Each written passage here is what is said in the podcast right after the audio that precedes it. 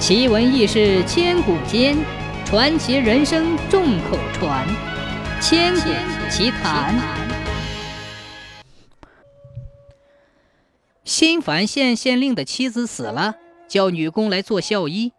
女工中有一个已经嫁出去的女人，生得非常美丽，县令非常喜欢她，就把她留下来做小妾。县令对她是非常宠爱。几个月后，那女人有一天突然悲伤忧愁起来，说话也哭哭啼啼。县令觉得奇怪，就问她。她回答说：“我丈夫要来，我将要随他到远处去，所以才伤心。”县令说：“有我在这里，谁能把你怎么样？你只管吃吃喝喝，不要哭闹。”又过了几天。那女人还是要求走，县令挽留不住，他留下一只银簪作为纪念，对县令说：“希望你能够想起我，这只银簪就留作纪念吧。”县令也送给他十匹罗绸。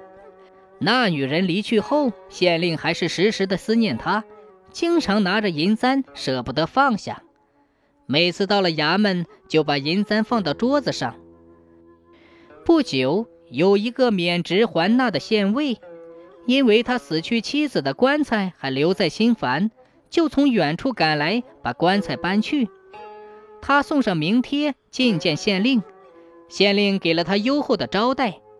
他看见县令桌上放着银钗，几次偷偷的去观察。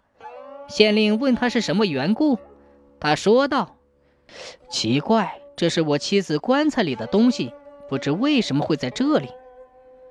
县令不觉醒悟，叹息了好一会儿，就把事情的全过程说了，还说那女人的形状、声音，以及留下银簪送罗绸的情况。